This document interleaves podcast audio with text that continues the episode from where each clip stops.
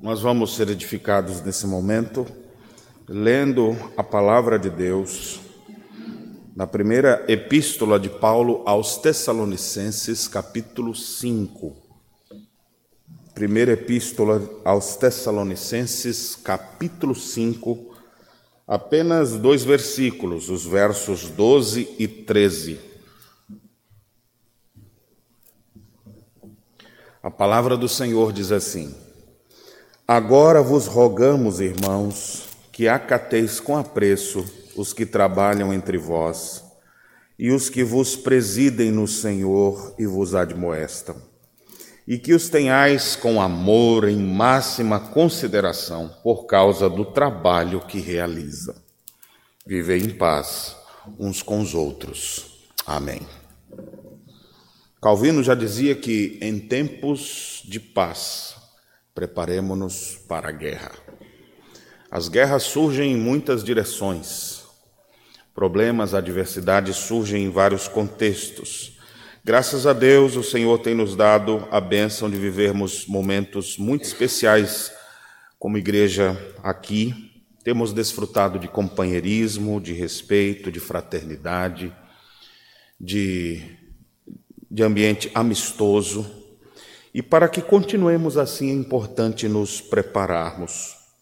A melhor hora, por exemplo, para um casal resolver seus problemas, não é quando eles estão no final do dia com raiva um do outro, mas quando eles esperam as coisas ficarem em paz e aí eles tratam do assunto.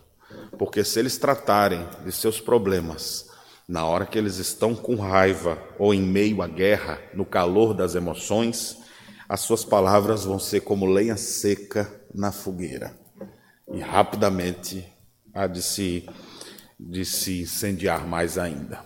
A palavra de Deus diz: Esforçai-vos diligentemente por preservar a unidade do Espírito no vínculo da paz. Nós temos essa instrução é, em, na carta de Paulo aos Efésios.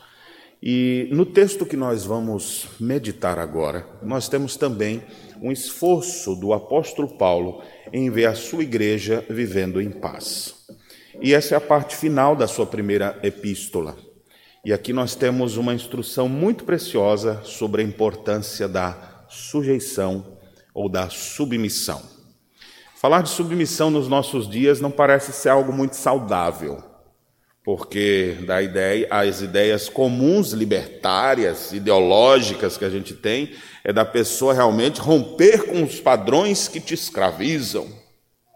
E aí, colocado nesses termos, a pessoa começa a estar tá com crise no casamento, vai procurar às vezes um aconselhamento, e o profissional vai dizer assim: deixa esse casamento, para que esse sofrimento se liberta disso.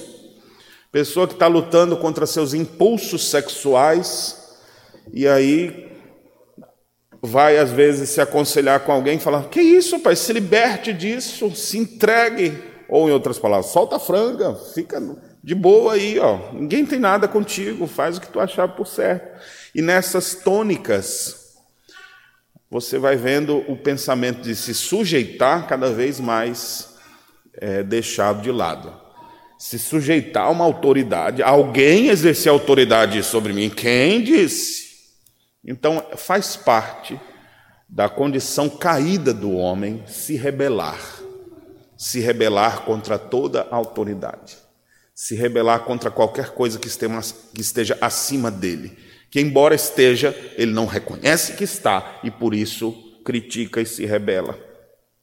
Mas eu gostaria que nós pudéssemos pensar, como está bem expresso poeticamente em um dos nossos hinos, cujo coro diz: Eis-me submisso e ao teu serviço eu me consagro, bendito Senhor.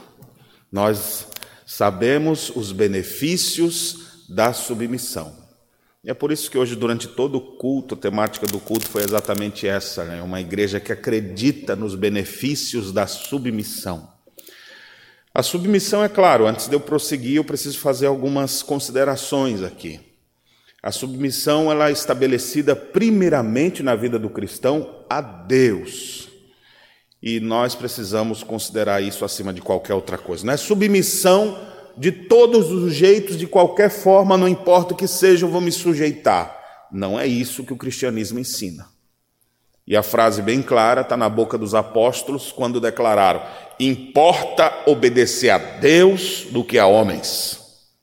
Uma sujeição completa a Deus e a tudo aquilo que ele estabelece, mas não ao que os homens dizem que a gente tem que fazer. Então, embora eu fale de sujeição, e vou tratar sobre submissão em um aspecto muito específico, mas a gente deve fazer sempre essa ressalva. Nós não, o cristão não se sujeita a todas as coisas e situações indistintamente, mas ele se sujeita a Deus em primeiro lugar e acima de qualquer outra coisa. Ele se sujeita a Deus. E porque Deus ordena que ele se sujeite em alguns, algumas áreas, então ele assim o faz, porque ele se sujeita a Deus. Agora, nessas sujeições das relações humanas, ou seja, ele vai acabar se sujeitando aos homens, não porque os homens querem que ele se sujeitem, mas ele se sujeita aos homens porque Deus ordenou que eles fizessem isso. Então ele, sem querer fazer, eu não quero fazer isso, mas por amor ao Senhor, eu vou fazer. Agora, se alguma dessas relações humanas rompem com o amor a Deus ou o valor da palavra de Deus, então nós não estamos mais comprometidos com aquela sujeição. Porque, em primeiro e em última instância, nós estamos submissos a Deus. Isso vai ficar claro quando eu colocar os outros exemplos. A Bíblia coloca a sujeição além de a Deus, as autoridades. O apóstolo Paulo, mesmo num regime tirano, como os romanos, cruel, eles sujeitai-vos a toda autoridade, porque nenhuma autoridade é constituída apenas por, apenas por homens, é Deus quem as constitui. Sujeitem-se. Sujeitem-se aos reis. Ou seja, não importa o tipo de governo que vai estar acontecendo, é rei, é império, é democracia, o que for, se sujeite às autoridades. E Paulo fala isso num contexto que as autoridades nem crentes eram. Então as pessoas vão se submeter. Agora, vou pegar o exemplo agora, mas minha sujeição às autoridades é porque Deus disse que é para eu fazer.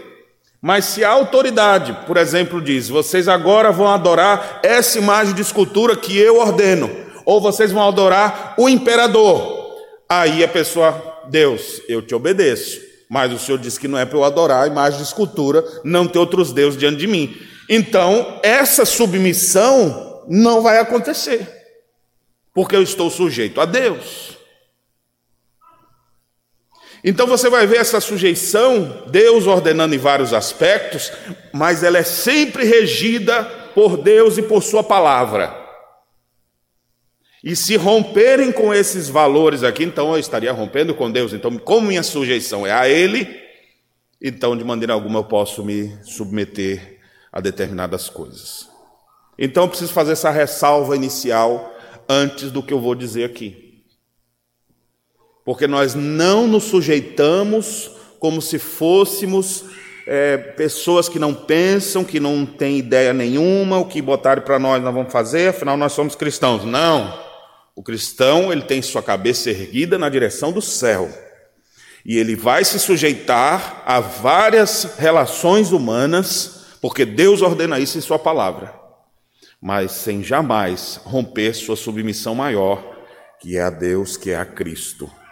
Por isso Paulo, quando coloca as relações humanas, em Efésios no capítulo 5 e 6, ele começa dizendo assim: sujeitai-vos mutuamente Sujeitai-vos uns aos outros no temor de Cristo. Aí ele exemplifica: mulheres, se sujeitem ao seu marido.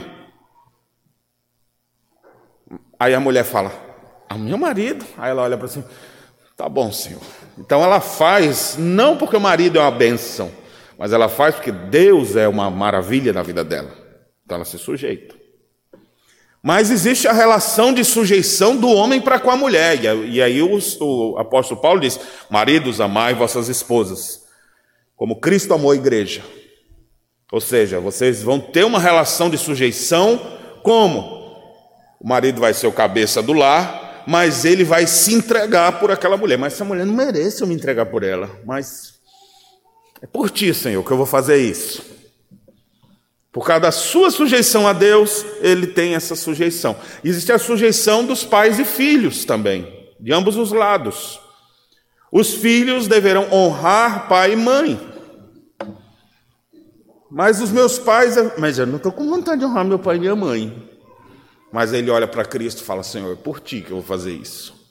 Mas também não vão se sujeitar a fazer coisas que, que contrariam o que Deus ordena.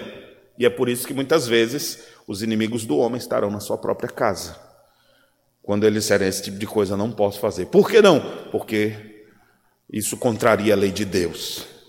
Isso vai gerar conflito, certamente. Nesse sentido é que Jesus Cristo disse que ele não veio trazer paz e sim a espada. Nas relações também contrárias, de filhos para com os pais e de pais para com os filhos, lá vai dar dizendo assim: não provoqueis a ira aos vossos filhos. E aí você vê então aquela necessidade dos pais também se frearem para não provocar a raiva. Por quê? Porque eles estão numa relação de sujeição. E todas essas sujeições que eu citei até agora, elas trazem benefícios para nós. O texto de Efésios ainda fala mais uma. Ele diz a relação de patrão e empregado, ou de servo e senhor. E ele diz: os dois estão em relação de sujeição. Senhores, eu estou vendo o que vocês estão fazendo aí, viu? Se você apertar muito seu funcionário, eu vou lhe apertar também. Você, ô funcionário, não, não trata, não faz as coisas direito só quando o patrão está vendo, não. Eu estou aqui e estou vendo. Então você vê as relações sempre submissas a Deus. Tendo dito isso, então, agora nós podemos nos dirigir à passagem de 1 Tessalonicenses capítulo 5, que nos fala de uma, outra, de uma maneira que nós devemos demonstrar essa submissão, muito especialmente aos líderes da igreja. E aqui, mais uma vez, com a ressalva toda que eu fiz, se o líder da igreja mandar você fazer coisa contrária à escritura, aí você vai dizer, como o apóstolo Paulo, desculpe, como os apóstolos é, Pedro e João, quando as autoridades religiosas judaicas disseram, não falem de Cristo. E aí eles então disseram, importa obedecer a Deus do que a homens. Mas assim, irmãos, é só nesse contexto. Nos demais contextos, a Bíblia diz: sujeite às suas autoridades. Se sujeite suas autoridades eclesiásticas. E esse texto aqui, no finalzinho da carta aos Tessalonicenses, traz essa instrução. É interessante, a igreja de Tessalônica, uma igreja muito abençoada. Deus fez algo em na cidade dos Tessalonicenses que, que não aconteceu daquele jeito, tão rapidamente. Algumas semanas Paulo ficou lá e a igreja nasceu. Podia ter sido só uma evangelização, se converteu um e dois, mas não, não vingou. Mas lá em Tessalônica, vingou.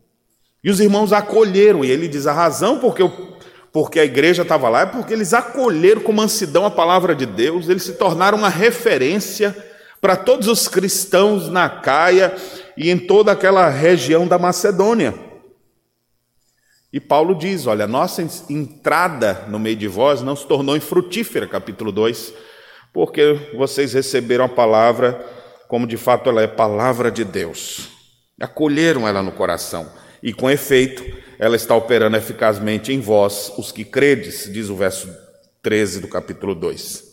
Depois o apóstolo Paulo traz outras instruções para aqueles irmãos, há algumas coisas que eles não estavam sabendo lidar direito. Ele faz referência a Timóteo, que ele mandou lá para fazer alguns concertos na vida daqueles irmãos, e ele traz informações de como os crentes devem se relacionar. Se você quiser saber melhor as suas relações interpessoais, leia a carta aos Tessalonicenses. Por exemplo, ele nos ensina como nos relacionarmos de maneira santa uns com os outros, e nessa da santidade ele fala como é que deve ser o relacionamento sexual dos, dos filhos da aliança, dos crentes, porque os Tessalonicenses eram tudo pagão. E eles tinham as práticas pagãs, mas agora viraram cristãos. Então o apóstolo Paulo, olha, agora esse negócio de você dar uma saidinha, é, sexo com um, sexo com outro, como é próprio dos pagãos, isso acabou. A vontade de Deus é a vossa santificação. Se abstenham da prostituição. Ninguém defraude outro. Sabe o que é defraudar, né? Aquela mocinha crescendo, esperando para o casamento, aí vem um rapazinho e defrauda ela. Leva ela, leva a sua virgindade. E aí daqui a pouco agora ela sai com um, sai com outro, sai com outro, sai com outro. Esse é o padrão que existia entre os pagãos e que existe até hoje. Mas o padrão bíblico é santifique-se. Santifique-se e guarde sua sexualidade para o casamento. E ponto. Não tem outras opções. Está solteiro? Ora mais, trabalha mais, toma banho frio no inverno e segue assim, querendo servir ao Senhor para não ficar muito agoniado com as pessoas. Está queimando fogo dentro de você, está abrasado, como diz o apóstolo Paulo, então procure casar logo. É melhor casar do que viver abrasado, diz Paulo aos Coríntios. Então a relação sexual entre os seres humanos é instruída pela palavra de Deus. Está lá no capítulo 4. Depois nós temos referências ao relacionamento fraternal. No capítulo 4 ainda, onde ele diz que a gente precisa, vocês já amam uns aos outros, mas eu quero que vocês progridam mais nisso, aprendam a lidar uns com os outros, pratiquem isso, é, vivam com tranquilidade, cuidem do que é de vocês, deem bons exemplos de fora. Depois ele fala do nosso relacionamento para com os mortos. Como é que a gente se relaciona com alguém que a gente já perdeu? Porque os tessalonicenses estavam desanimados com isso. Então, observe: relacionamento sexual, relacionamento fraternal, relacionamento, para rimar, eu diria, funeral. Como é que você vai lidar com as pessoas que você perdeu? E aí, Paulo traz a instrução, no finalzinho do capítulo 4, dizendo como eles deveriam é, ter esperança de que quando Cristo voltar, trará em sua companhia os que morreram. Então, consolem-se uns aos outros, vocês vão se encontrar de novo com o Senhor na volta dele. É assim que vocês devem lidar com os, com os seus sentimentos, com as questões que envolvem seres humanos, que já partiram. Chega o capítulo 5, então, é a parte final da sua epístola. Nós temos uma referência à volta do Senhor e a necessidade de estarmos prontos para esse dia, não dormindo, mas estando bem acordados. E aí vem as admoestações finais para o povo viver em paz. Versos 12 e 13, como eles deveriam se relacionar com seus líderes. Versos 14 e 15, como lidar com vários tipos de pessoas, com insubmisso, com desconsolado, com desanimado, cada pessoa de um jeito diferente. Como deveriam se relacionar com Deus? E aí você tem lá referências ah, de como eles deveriam cultivar a sua espiritualidade, sem deixar se apagar a chama em seu coração. E depois algumas considerações finais. Então é nesse contexto maior que nós temos versos 12 e 13 nos falando de como nos sujeitar às lideranças religiosas. E eu gostaria que você pudesse atentar algumas coisas que são ditas aqui. E eu confesso para vocês que essa mensagem é uma das mais difíceis de eu falar, porque fica parecendo que eu estou falando alguma coisa para mim, mas não é essa a minha ideia. Por outro lado, não posso deixar de ensinar também, para que não haja nenhuma deficiência em nenhum de vocês. E o texto, então, em referência aos líderes da igreja, aos pastores, aos presbíteros, ele vai trazer essa informação. Agora eu rogo a vocês, irmãos, que acateis com apreço os que trabalham entre vós e que vos presidem no Senhor e vos admoestam. Então, observe que a referência é o que ele ia dizer para os Tessalonicenses tem a ver com aquelas pessoas que presidem eles no Senhor que trabalham entre eles, observe que não tem referência a quem tem posto, simplesmente, ou cargo, mas quem de fato atuava desenvolvia atividades. Nós vamos ver isso com mais cuidado. E aí no verso 13 ele diz: Tenha essas pessoas com amor em máxima consideração, por causa do trabalho que eles realizam, e vivam em paz uns com os outros. E aqui a referência com os seus líderes. O que, é que nós podemos aprender dessa passagem? Então, eu tenho aqui pelo menos sete lições práticas para você guardar é, sobre a nossa ação de uns para com os outros. E eu gostaria que, primeiramente, que você atentasse para algumas coisas que são ditas. Agora vos rogamos, irmãos. Presta atenção nisso aqui. A primeira coisa que eu queria destacar para você é que essas instruções de se sujeitar à liderança religiosa é coisa de irmãos, isso é coisa de gente crente. Coisa de se rebelar contra a autoridade religiosa em contextos comuns, isso é prática de gente pagã ou fruto da nossa época, que a gente vive criticando os nossos governantes. Ver fulano, olha que absurdo, que absurdo, que absurdo, aí chega na igreja, que absurdo, que absurdo. Então, esse tipo de prática não é a prática de crente. A prática de crente é essa aqui: rogo-vos, irmãos. Então, ele não está se dirigindo à cidade de Tessalônica, ele está se dirigindo à igreja. A igreja tem que saber como tratar seus líderes espirituais. Essa é a primeira coisa que eu queria dizer aqui. Porque se você souber de tudo isso, mas isso não fizer parte da sua vida, isso é uma demonstração de que você não está enquadrado naquilo que Deus ordena em Sua palavra. Então, a primeira coisa é: isso é instrução para crentes. Se você não é crente, então está mais justificado de não ter algumas dessas ações. Mas até gente que não é crente, muitas vezes, tem esse tipo de, de atitude. Ou seja, se espera que o cristão saiba tratar corretamente suas autoridades religiosas. Segundo, olha o que ele diz lá: acateis com apreço. Rogo-vos, irmãos, que acateis com apreço. É interessante que a palavra a palavra grega traduzida por acatar com apreço é uma palavra grega só. Ela tem a ver com saber de alguma coisa, possuir informação sobre alguma coisa. Dá a ideia de, de ter conhecimento de como se fazer uma determinada atividade. É uma pessoa que entende, que compreende o significado de algo. A palavra também pode ser traduzida como honra ou reconheça o estado alto de uma pessoa ou evento. Literalmente, quando diz assim, acateis com apreço, se a gente fosse traduzir por uma palavra só, seria apreciem. Apreciem o que está sendo feito. Mas pode também ser traduzido assim: saibam quem eles são. Acateis com apreços que trabalham no Senhor, os que vos presidem. Então, fazendo referência aos líderes religiosos, a instrução é: acate-os com apreço.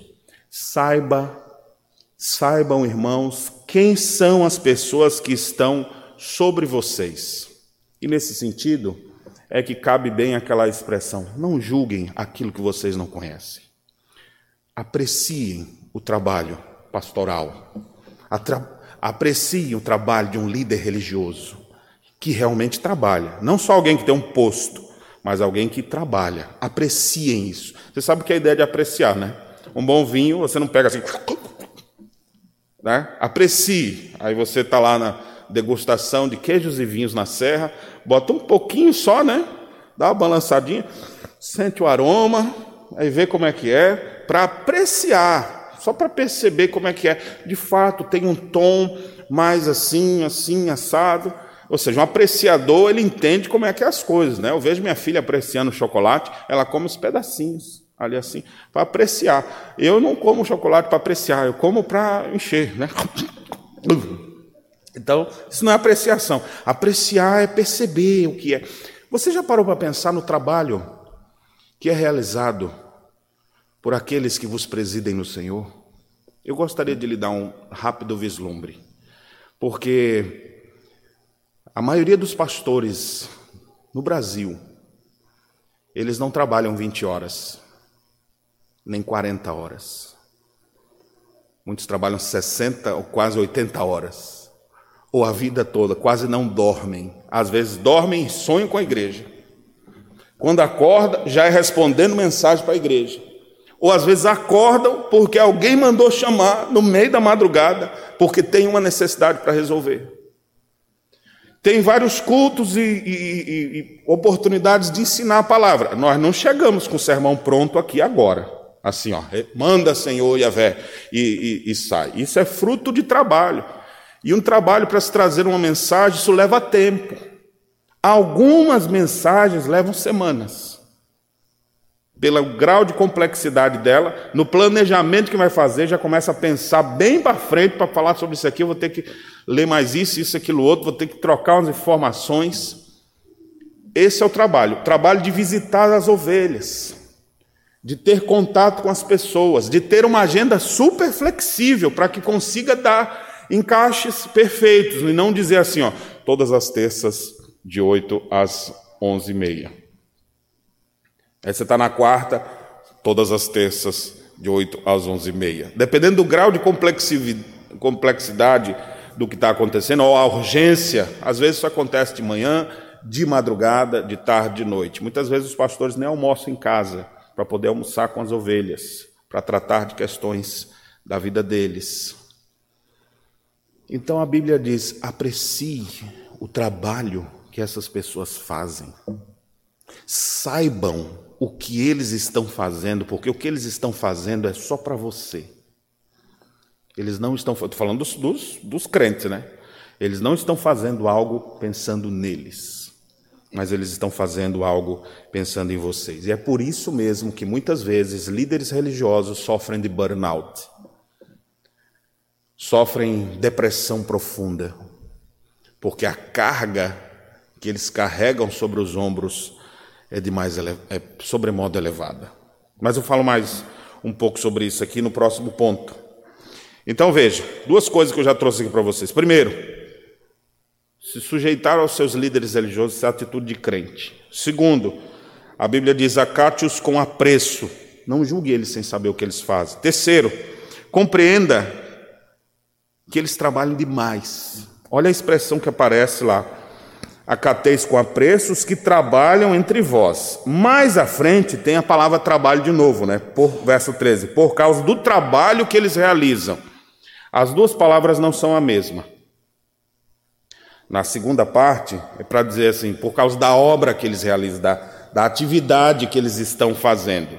Mas aqui, nessa primeira referência do verso 12, a palavra trabalham os que trabalham entre vós é uma referência a alguém que tem um trabalho de extremo esforço.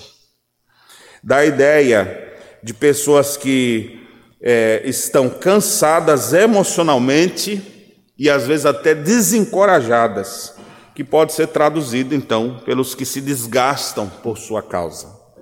Acateis com apreço aqueles que se desgastam por você. Essa pode ser uma tradução livre um pouco mais clara para os nossos dias. Tem gente que está se desgastando por sua causa.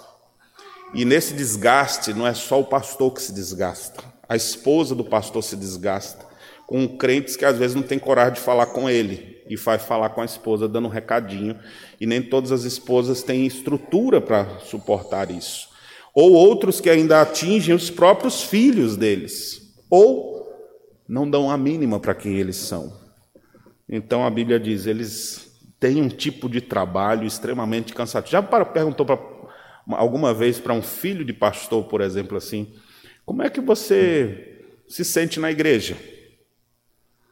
Pra, não, fala, ele eu amo servir ao Senhor, eu sei, mas como são as críticas da igreja para você? Um dia faz uma pergunta dessa para um filho de pastor para ver o que, que eles vão. Se tiver, se tiver algum nível de aproximação com você, você vai ouvir muitas vezes quantas cobranças são feitas. Porque toda criança pode ser peralta, mas o filho do pastor, como é que pode uma coisa dessa? Todos são pecadores, mas o filho do pastor. Muitas esposas não participam, não, mas a esposa do pastor não veio. Então, assim, a Bíblia diz: olha, o trabalho que eles exercem é um trabalho de desgaste de esforço sem igual, de abnegação, como se fossem escravizados e tem que continuar fazendo aquilo. Porque geralmente é assim que acontece mesmo, né? Tem domingos que a minha vontade é ficar dormindo. Mas eu venho para a igreja por uma responsabilidade e um amor que eu tenho pelo meu Senhor. Mas o esforço muitas vezes é descomunal. Muitas segundas-feiras eu não consigo fazer nada que é o dia da folga pastoral. São segundas que às vezes você não consegue fazer nada. Não consigo fazer nada, a não ser dormir, descansar, às vezes fazer uma atividade física, assistir um filme, nada de pensar, de tão esgotado que muitas vezes fico. E não é uma questão minha só, não, já vi isso compartilhado com muitos outros colegas que estão se desgastando no Senhor pelas ovelhas de Cristo.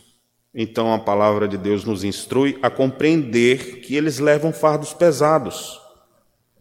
Calvino, quando fala do trabalho pastoral, muito especialmente comentando 1 Timóteo no capítulo 3, quando fala das qualificações de um bispo, ele diz assim: visto ser um ofício laborioso e difícil, os que aspiram devem ponderar se são capazes de suportar uma responsabilidade tão pesada. Não é apenas uma função ou um cargo, mas é realmente um trabalho desgastante, porque é um trabalho espiritual. Eu me recordo que uma época que eu pastoreei na Bahia, e eu pregava cinco vezes no domingo, quando terminava o último culto, de domingo à noite, eu muitas vezes falava com a secretária da igreja, eu falava, faz isso, isso, aquilo, outro. Não, não faz isso assim não. Aí no outro dia ela fez um procedimento, e eu falei, mas por que que tu fez isso? Aí ela, foi o senhor que mandou. Eu? Que dia que eu falei isso para você? Estou doido para pedir uma coisa dessa. O senhor falou comigo ontem à noite, depois do culto. Aí eu vi que eu estava quebrado mesmo. Eu falei, meu pai do céu, não estou nem lembrando mais do que eu falei.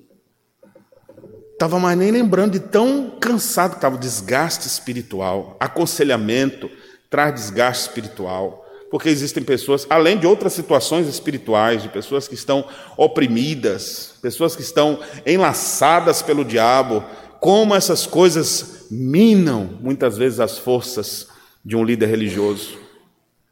Compreenda, é isso que o texto nos diz.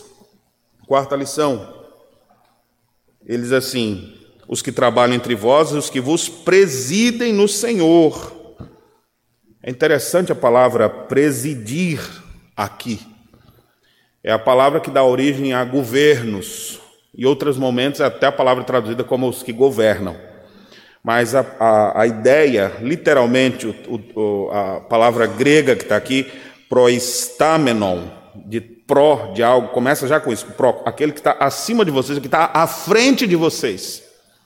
Quando você olhar para os, para os líderes, embora nós somos todos nivelados pela graça, entenda que existe uma relação de submissão exatamente porque Deus botou uns acima dos outros. Como na casa Deus botou os pais acima dos filhos, o marido na frente da esposa. Assim também o, o, os governos, os, as autoridades acima do povo, Deus botou na sua igreja seus pastores acima das ovelhas, para que haja essa sujeição. Eles vão à frente para ver onde é que é o caminho. Não, vocês não. Calma aí, deixa eu ver se é seguro. Eles vão na frente, eles se machucam e diz, não é por aqui não, aqui não dá certo. Mas o senhor está bem? Estou ótimo. Ai, né? Todo dolorido depois do que recebeu ali. Mas vamos por ali, não é por aqui não. Ele vai à frente, ele vai dizendo como é que é. A gente precisa entender isso. Eu acho que tem um pouco a ver com o mundo que a gente vive, porque a gente vive influenciado sem perceber pelas coisas que estão conosco. As pessoas elas têm uma coragem de falar sobre, com as autoridades, das autoridades com a petulância que eu fico pensando, onde aprenderam isso? Eu acho que é um pouco fruto da época. O respeito deve existir em todos os ambientes, até mesmo contra as pessoas que nós não queremos o bem, mas muitas vezes na igreja não se há o respeito devido, não se reconhece os que estão acima de vocês. Vou ilustrar com outros casos aqui. Às vezes tem um diácono na porta, está de serviço, de plantão. A criança está dando trabalho, aí o diácono pega assim: calma, pai, olha, controla ali e tal. A criança estava quase saiu para a rua. Aí quando o pai vai falar com o, o, o diácono vai falar com o pai, ele é autoridade ali. Aí o pai diz: Meu filho, quem educa sou eu. Não bote a mão no meu filho. Né? Assim são as pessoas, ou seja, tem uma autoridade, esqueceu. Não é quem pensa que você é para vir dizer as coisas para mim. É uma autoridade que está sobre você. A Bíblia diz que aqueles que estão como líderes na igreja, eles estão acima de vocês, inclusive essa é a tradução de muitas Bíblias. Eles estão acima de vocês, ou eles estão à frente de vocês. Então reconheça isso. Não tenha dificuldade de querer briga de poder. Não. Relação de sujeição. Isso traz benefícios para a igreja. Quinto lugar, os presidem no Senhor e vos admoestam. A palavra admoestam aqui é de onde vem a nossa palavra noutética, algo noutético, que é algo que é confrontador, que traz instrução, que traz admoestação. O trabalho de um líder da igreja é chamar a atenção das ovelhas. O trabalho, muitas vezes, de um líder é mostrar: meu amigo, não vai por aqui, vai por aqui. não vou mais na igreja. Por quê, meu filho? Fulano veio dizer que eu não. As pessoas são, têm seus dedos. Seja, Deus botou nas relações para o bem da igreja, uns acima dos outros, apenas em relação de subordinação, não é melhor que o outro, para mim, como militar, isso é bem tranquilo, né? Porque tem, tem vários subordinados e tem vários superiores. Isso não mexe com nossa dignidade humana, é apenas relações de, de trabalho, onde Deus nos, nos colocou. Mas tem pessoas que não, não conseguem fazer isso. Aí, quando o que está ali admoesta alguém, a pessoa acha ruim. Deus beneficia a sua igreja dando pessoas para nos fazer crescer. E como você vai crescer se você não for chamado a atenção? Como você vai crescer se alguém não apontar o caminho para você? Como você vai crescer? Você que é filho, se o seu pai, que é a sua autoridade, não disser, não faz isso, meu filho, é por aqui. Aí você, vou ficar de mal agora. Vou ficar de mal ad eterno. Por quê? Nem lembro mais, mas eu estou de mal. A gente entende os benefícios da submissão, é por isso que nós falamos durante toda a liturgia. A igreja não se rebela, ela aceita isso, as relações que Deus estabelece para nós. Acolha as instruções para você crescer. Quer crescer? Ouça as instruções do Senhor, usando seus servos, ministros, capacitados e qualificados para isso, porque isso vai fazer você crescer. Isso vai te dar desenvolvimento, porque ele vai te admoestar e você não vai precisar de novo ser chamado a atenção por aquela falha, porque você vai superar. Mais duas instruções. Os tenhais com amor em máxima consideração por causa do trabalho que eles realizam. Aqui a palavra trabalho que realizam é de fato o verbo ergo, de onde vem algo em atividade, em obra o tempo inteiro. Eles estão em atividade. Por causa dessas atividades constantes que eles fazem para o seu bem, o que, que a Bíblia manda fazer? Tenha eles com amor em máxima consideração. É interessante que essa expressão que aparece aqui, a tradução, ela é muito interessante. É a máxima consideração, a palavra grega só, que começa com hiper. Você já viu o que é um hiper, né? Hiper isso, Ou seja, o seu amor tem que ser hiper. Já foi no hiper? Hiper bom? Hipermercado? Está com hipertensão? Hiper dá a ideia de algo é, grande, de um elevado a um grau maior. Mas aqui, além do hiper, a ideia é você vai ter um amor em hiperexcessividade. A ideia é enfático, veemente, insistente. Ter máxima consideração é fazer com que o seu amor se eleve, sublime, inclusive sobre as deficiências daquele que está lá. Nenhum líder espiritual é sem pecado. Nenhum pastor é perfeito. Nós não podemos imaginar, o único perfeito é Cristo. Mas quando o nosso amor está em máxima consideração, quando o nosso amor está hiper ou superabundante em relação a eles, a gente desconsidera aquilo ali. É gremista, ou é do Colorado, ou é baiano, é, gosta de daquelas coisas. Tem um jeito assim, não gosto muito desse jeito assim. Sublima isso, irmão, por amor, porque o mais importante é o trabalho. Olha a, a ideia. Por que, que tem máxima consideração? A razão é por causa do trabalho que realiza. Agora, se ele não realiza nada, então não está exigindo nada.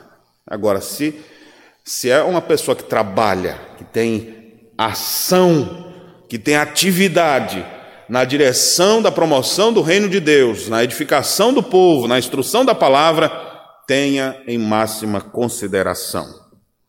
Tenha-os em máxima consideração. E por último, o texto encerra dizendo: viver em paz uns com os outros. Ah, mas a gente já sabe, não, a relação é com seus líderes, muito especialmente. Viva em paz com seu pastor, viva em paz com seus líderes espirituais. Viva em paz. Sabe uma constatação que eu já tive ao longo dos anos? Às vezes eu encontro pessoas que estão desigrejadas. Aí quando tu vai conversar assim, às vezes ele fala: Não, como é que eu estava naquela igreja? A igreja, pastor, eu não acredito que tinha lá. O pessoal fazia unção de não sei o quê. O pastor contava isso no culto. Não tinha exposição bíblica, era só contando as histórias das pessoas e tal, tal, tal. Aí eu começo a ouvir assim, e aí, e aí o que aconteceu? Não, não tinha condição demais naquela igreja. Aí você se sensibiliza até e diz, bah, é mesmo, né? Porque estava se reunindo para pior. Mas aí, olha o contraste. Às vezes você está numa igreja que não tem nada dessas aberrações, tem um culto bíblico, pregação expositiva, músicas selecionadas, bem, bem desenvolvidas, um ambiente agradável. Não gostei, acho que fulano deu indireta para mim. Não vou mais na igreja. Deu parabéns para todo mundo, mas não deu para mim. Aí as pessoas começam a achar alguma coisa, por que, que não está na igreja mais? Ah, absurdo. Absurdo que fizeram. Então eu vejo assim que quando a pessoa não está na igreja, ou porque a igreja está toda bagunçada, ou a igreja está toda arrumadinha, a razão vai ser sempre a mesma.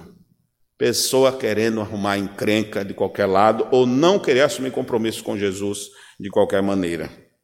Viva em paz, irmão. Viva em paz. Pare de encontrar erros externos para justificar as falhas internas do seu coração. Nós precisamos nos sujeitar àquilo que Deus estabeleceu em Sua palavra. É afirmo o que eu disse no início: importa obedecer a Deus do que aos homens.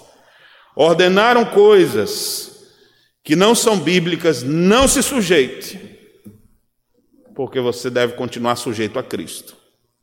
Mas não é nesse contexto? Então aprenda a se sujeitar às lideranças religiosas. Muito especialmente, saiba lidar com os seus pastores, muito especialmente. Como? Primeiro, entendendo que isso é atitude de crente. Só crente vai agir assim. Segundo, acate-os com apreço, saiba quem eles são e o trabalho que eles fazem.